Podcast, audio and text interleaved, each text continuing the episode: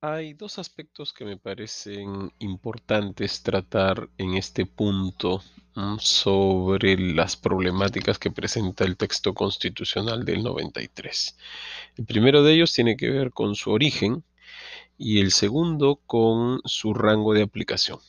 En cuanto al origen, como ustedes ya deben haberse dado cuenta, el contexto histórico en el que surge el texto constitucional del 93 es el de un golpe de Estado, Fujimori y el autogolpe del 5 de abril del 92, que va a presentar ciertas fisuras porque no permite la integración de toda la representación política organizada. Estoy hablando de los partidos políticos. Hay partidos políticos que prefirieron no participar del Congreso Constituyente Democrático y eso deslegitima necesariamente el, eh, resultado constitucional. Eso por un lado.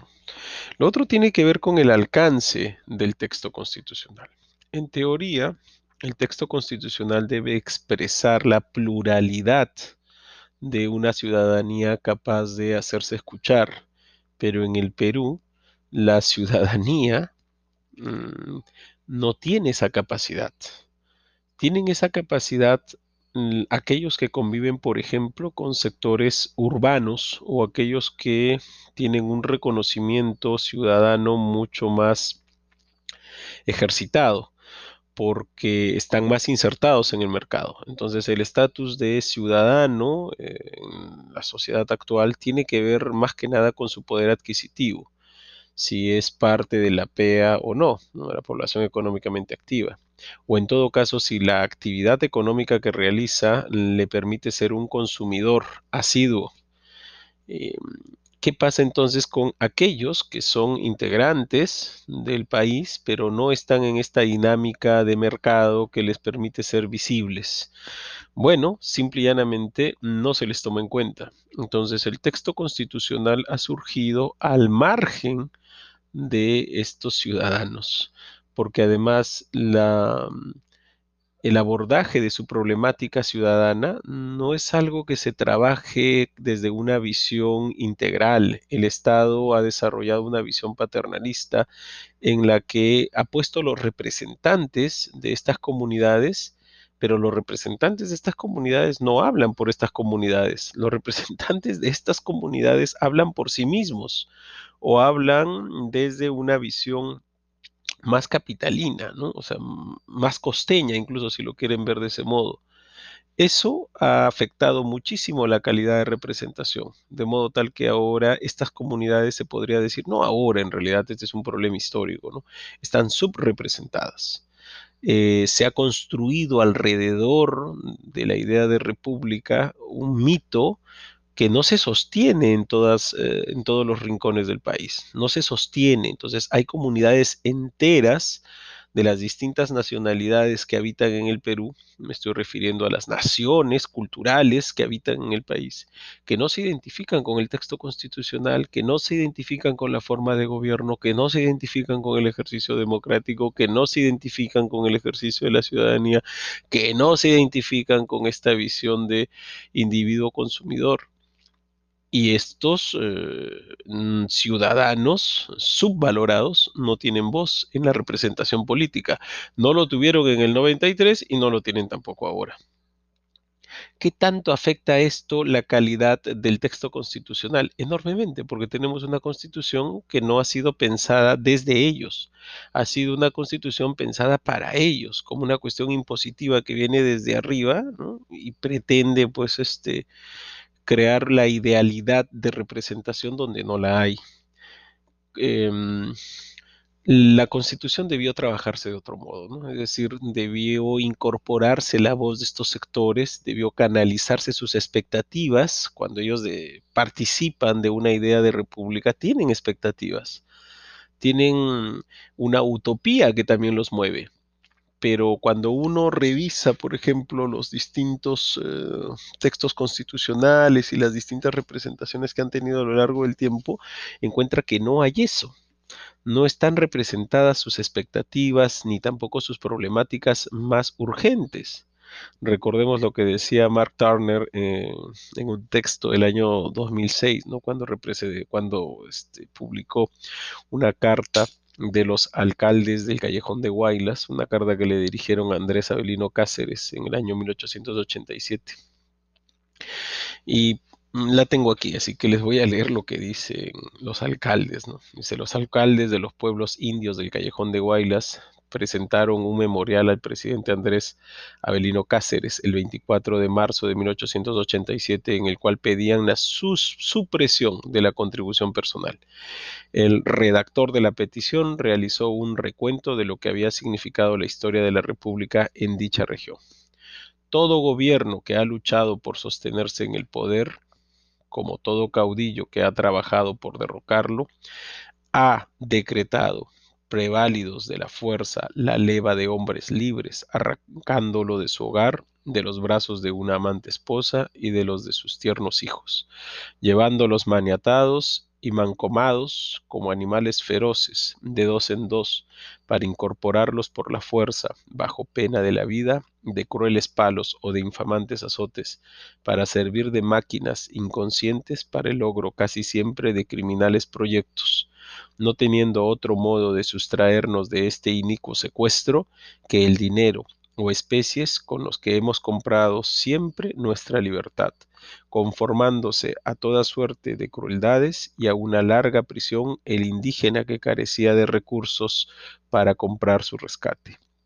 Esta es la historia de la libertad indígena en sus relaciones con la política militante del país y esta es la protección que el Estado y los gobiernos irrevoltosos han dispensado al derecho de la libertad indígena. ¿Se habrá curado este mal en el Perú? Aún no lo sabemos. Respecto al derecho de propiedad indígena, ¿qué diremos? Desde la independencia, nuestros exiguos bienes de fortuna, el fruto del sudor de nuestros rostros, los pocos animales criados para nuestro sustento y labranza, han sido arrebatados inhumanamente por los trastornadores del orden y por sus pseudo defensores, sin que haya habido un solo caudillo ni un solo gobernante que se haya compadecido de nuestra suerte. Tal es la historia tratada a grandes rasgos de la propiedad indígena en sus relaciones con los gobiernos y con los enemigos de estos, y tal la protección que unos y otros le han dispensado. Es decir, entre líneas, ¿para qué sirve la República? O sea, lo que los alcaldes de estos poblados indígenas en el Callejón de Guaylas están diciendo es eso. ¿Para qué nos ha servido la independencia? ¿Para qué? Cómo hemos sido nosotros incorporados a esta idea de república y lo que ellos decían además con, con dolor, ¿no? Llamaban eh, trabajos de república a un trabajo de yanaconas a los que eran obligados por las autoridades locales, gratuito, que tenían que hacer en el municipio o barriendo las calles o arreglando la iglesia o arreglando el municipio, todo trabajo gratuito al que eran sometidos los indígenas, sin ningún tipo de reconocimiento como una obligación. ¿Cómo llamaban los eh, indígenas a este tipo de trabajos? Trabajos de república. Así los llamaban. No era un trabajo comunal en el que toda la comunidad participaba, ¿no? sino exclusivamente los indígenas. Em, esa visión de fractura, por ejemplo, no se ve reflejada en el texto constitucional. Uno lee el texto constitucional y pareciera que este fuera el país de las maravillas cuando no lo es. Hay que pensar la problemática desde una perspectiva de alcance de la representación. La ley no puede eh, únicamente, pensarse desde la aplicación cómoda de los sectores urbanos. No puede hacerse sin el diálogo de estos sectores, de estas comunidades que pueden estar o que pueden ser vistas desde la periferia. Su visión, sus necesidades tienen que incorporarse necesariamente dentro de la estructuración constitucional, pero no están incorporadas. Y mientras no estén incorporadas sus voces, los textos constitucionales, este, el anterior o el que venga después, van a ser siempre relatos inconclusos.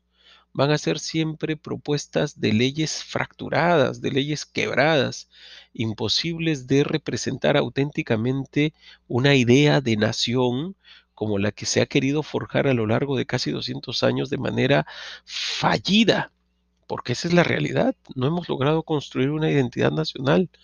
nuestra idea de identidad nacional es una identidad fallida y nuestra idea de república es aún todavía mucho más fallida porque se ha convertido en una cuestión de élites, de segmentos, de representación de estratos, donde los estratos bajos ni siquiera tienen la capacidad de colocar a sus propios representantes. Y en medio tenemos un discurso de crisis educativa permanente que ya lleva 200 años y que no tiene cuándo acabarse, ¿no? Solo en el Perú las crisis son tan permanentes. Lo que se entiende en el mundo como estados intensos donde entran en cuestionamiento los órdenes establecidos en el Perú tienen una duración tan extensa que son permanentes, que se pueden entender como estados permanentes. Una crisis permanente de la educación a casi 200 años de vida republicana. Entonces, hay que pensar también en esto a la hora de postular em, alguna explicación sobre el tipo de ordenamiento legal que tenemos y por qué la ley no alcanza como un cohesionador social, por qué la gente no se cohesiona en torno a un texto constitucional, en torno a una norma, en torno a una ley, por qué qué limitaciones de orden cultural, de orden de representación democrática tenemos frente a este texto que no nos permite incorporarlo como un cohesionador verídico. No tenemos estos cohesionadores. Estos cohesionadores entran en crisis cada cierto tiempo, ¿no? Dentro de una crisis todavía mucho mayor que tiene que ver con la idea de representación de república. Bueno, eso hay que tomarlo así, dentro de la reflexión sobre la norma y luego ya vamos a ver también lo que la norma no constitucional, sino la ley, dice en torno a una de las tantísimas problemáticas que tiene el Perú, que es ya la problemática educativa.